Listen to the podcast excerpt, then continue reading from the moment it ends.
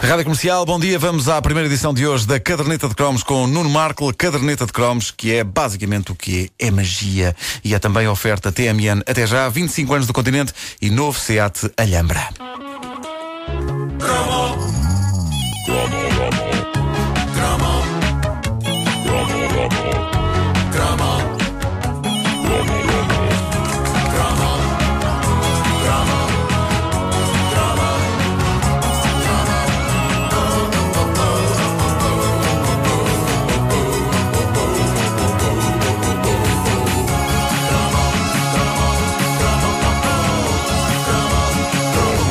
A caderneta de cromos com o Nuno Marco. Vamos lá, vais falar do, do, do molde de gesso da Disney. É verdade, Disney Mold. Eh, É incrível como as marcas de brinquedos nos nossos anos de crescimento sabiam convencer-nos de que tudo o que deitavam cá para fora era absolutamente necessário para o nosso bem-estar e felicidade. Aquela foi uma grande era de marketing. Eles sabiam vender as coisas, mesmo que depois elas se saudassem numa trágica desilusão.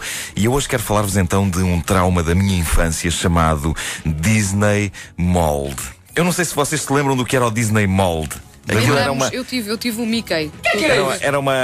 Não, Olha, é, olha não é do teu tempo. Não é, não. Olha aqui a imagem. Toma. Olha, quando, quando saiu o Disney Mold, o Vasco Palmeirinho era do tamanho de um dos moldes. E depois Não, também não não é isso, desceu não é isso. muito já. Pronto, lá não, tinha que vir a boca. Chatice, pá, pois foi, foi inevitável. Mas em que é que consistia essa coisa?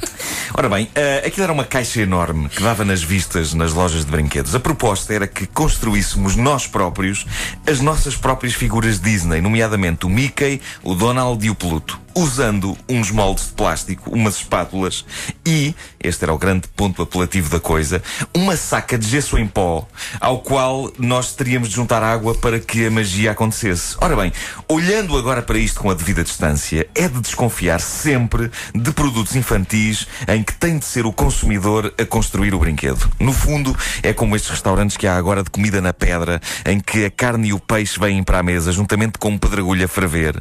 E o cliente tem de estar ali a pegar nas coisas e a cozinhá-las na mesa, correndo o risco de grelhar uma parte do seu próprio corpo, ficando com a roupa a cheirar a gordura e, no fim, paga os olhos da cara por trabalho que é suposto ser feito na cozinha por pessoal credenciado.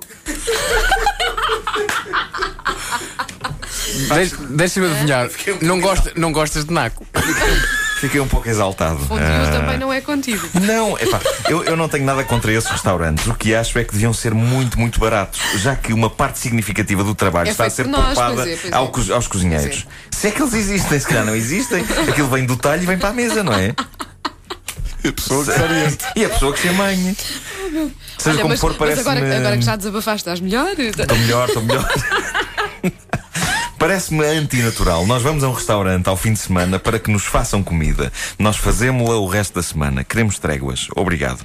Bom, a ideia do Disney Mold, que foi o brinquedo da moda nos últimos anos da década de 70, e uma coisa que eu não descansei enquanto não convenci a minha família de que era a única coisa que eu fazia questão de ter no Natal de para aí 1978. Era um, bocado, era um bocado essa. Nós temos aqui uma caixa com figuras Disney, mas vocês vão ter de as fazer. Ora, uma coisa é uma pessoa fazer uma construção em Lego. É prático, é divertido, é encaixar peças, não, Não é? suja. Outra coisa, não suja. Outra coisa é entregar a uma criança pequena uma saca transparente de gesso, espátulas, moldes, tintas, pincéis e toda uma panóplia de coisas que, no fundo, têm escrita a mensagem: paizinhos, levantem os rabos dos sofás e venham fazer isto para os miúdos. Eu lembro-me que a saca de gesso era particularmente fascinante. Na noite de Natal, uma criança abrir uma caixa e tirar de lá de dentro um saco transparente cheio de pó branco é uma imagem fascinante. Parece que estamos na festa dos filhos de um dealer. Felizmente que na minha família não havia nenhum cocainómano, porque com aquele aspecto o saco não tinha durado até amanhã do dia 25. Durante parte da minha infância, sempre que num filme ou numa série de televisão policial eu via tipos com mau aspecto a mexerem em sacos transparentes com pó branco, eu pensava: olha, gesso! Lá eles fazer o Disney Mold. devem fazer tantos bonecos do Disney Mold para os filhos! Scarface, do Al Pacino. Eia, quantos peludos não deve aquele homem ter em casa? Ai. Bom, bom. Eu fazia este som quando era pequeno.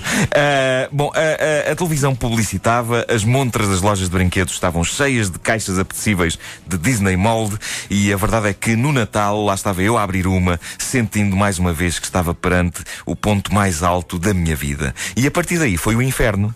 Como é evidente, aos 7 anos eu ainda tinha menos jeito para trabalhos manuais do que tenho hoje.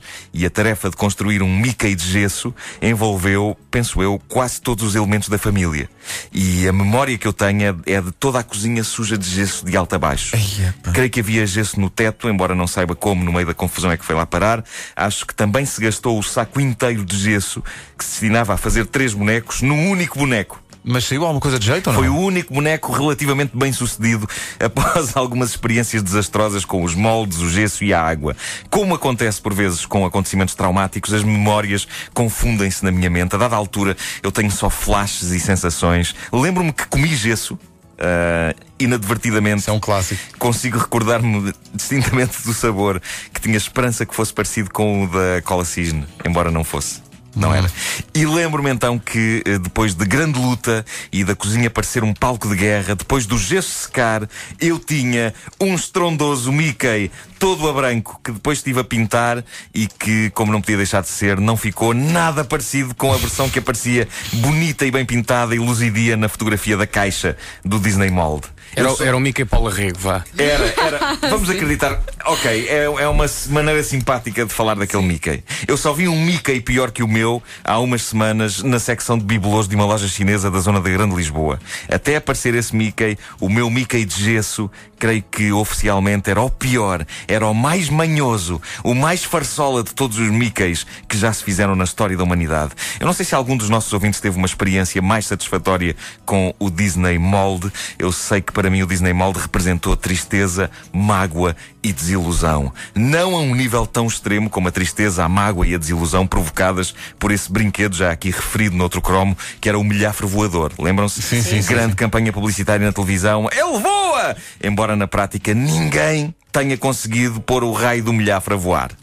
Mas ainda assim foi um severo golpe para alguém que achou que não havia melhor prenda de Natal naquele ano do que o Disney Mold. Eu devo dizer que a minha única e solitária produção no Disney Mold, o Mickey Feio, eu chamo-lhe o Mickey Feio. Uh, permaneceu durante anos a fio em minha casa, numa estante, olhando para mim com os seus olhos meio borrados e com a expressão de quem diz: Vês? Vais meter-te noutra destas? Vais? Hã? Ele tinha esse olhar. Ele tinha esse olhar. E a verdade é que eu me meti em muitas mais. eh, Mas envolvendo gesso foi a primeira e última vez. E não, nem sequer parti nenhuma perna, que era a maneira do gesso voltar à minha vida. Não aconteceu. Aliás, esse era outro dos traumas de infância. Eu via vários colegas caírem de árvores, partirem a cabeça aqui, um ossinho da perna ali. E eu, nada. Mas, e eu mas via. tu querias? É pá, porque eu via o orgulho com que eles falavam depois dessas fraturas. Claro. Em Já para- 78. Já para falar do gesso autografado, não é? Sim, Era sim, sim, giro. sim. Tu querias partir uma Mas perna? em, em 78, meses depois da catástrofe do Disney Mold, eh, um dia eh, depois do meu aniversário, eu parti a primeira parte do corpo da minha vida. E foi doloroso. Quando abri o frigorífico, o prato do meu bolo de anos, que era pesado, e onde ainda havia um resto generoso de bolo com o Cocas e a, e a Piggy desenhados na cobertura, o prato saiu disparado do frigorífico e caiu-me no pé, partindo a unha do dedo grande do pé direito. Foi a única coisa que eu parti na vida. E tu foste à, à E- Disney Mold e puseste o gesso à volta da unha. Nessa altura já tinha gasto o gesso, eh, mas, mas foi a única coisa que eu parti na vida. Durante meses eu achei que se equiparava à pintarola das fraturas das cabeças e das pernas dos meus colegas. Não te foste gravar pessoas- disso para o recreio. Fui! Durante a- as pessoas, então já partiste alguma coisa? Já partiste alguma coisa? E eu com o meu melhor ar sofrido e vivido. Pá, já, olha, esta unha do pé, esta unha do pé, impacto zero. Pois exato, eh, impacto, imagino. Mas, Mas era mas- uma coisa partida. mas- e ainda hoje tenho esta unha defeituosa. A sério. Olha ele a tentar outra vez impressionar esses anos É, todos é. depois. A sério? Nuno, Nuno, Nuno, calça-te, não, Nuno, não. Se o pé chegasse à câmara, eu, eu punha agora ali o, o, o pé. Não, junto não, não, é muito não te difícil. incomodes, não te Ah, incomodes. difícil não, lá deixa chegar. estar, deixa Não, estar. te- não deixa estar. E não sei se cortei as unhas também. É melhor não. TMN, até já, 25 anos do continente e novo CA Tralhamba, versatilidade e tecnologia. Estão com a caderneta de cromos de Nuno Marco, disponível também em podcast em radiocomercial.blix.pt. E em livro. Já está, não, não está ainda Ainda não, ainda não. Só a partir de dia 24. Dia 23 vai haver festança. Dia 23, eh, já se pode dizer ou não? Ah, Já, não, já se pode dizer sim que dia 23 vai ser o evento de lançamento que vai acontecer na FNAC do Colombo às eh, 11h30 da Vai ser uma coisa tipo Harry Potter. Às 11h30 da noite e depois vamos lá ficar. Vocês não sei, mas eu queria que vocês lá estivessem de solidariedade para comigo. Mas, eh, E depois o que nós fazemos. Reparem, as pessoas também vão querer os vossos autógrafos, não é? Eu pô já aqui em xeque. As pessoas vão querer- E então, o- nós saíamos da FNAC do Colombo ah, e, e vínhamos diretamente para aqui, todos. ah, Olha, pode ser. Vamos, porque vamos a isso, eu, vamos a eu isso, não estou. Se calhar aquilo é capaz de acabar um bocadinho Um tarde. bocadinho tarde, sim. Mas não, mas temos que Isto estar. mandou a beber. Não, não, não, não. Temos que estar, temos que estar com o Nuno, sim. Não, sim. não, mas é que. Mas. eh, Não, pode sortear um de vocês ficar comigo, não é? Só para. para senão estamos todos podres aqui no dia seguinte e isto não fica nada de jeito, não é? E há, algo- há alguma outra forma de estar aqui todas as manhãs? calhar que dia da semana? É uma quinta-feira? Realmente é de quinta para sexta, é uma noite de quinta para. Ah, É, não me engano, é a próxima, não é? Da próxima semana. É, exatamente. Exatamente. exatamente. Exatamente. tenho é verdade. tanto que fazer.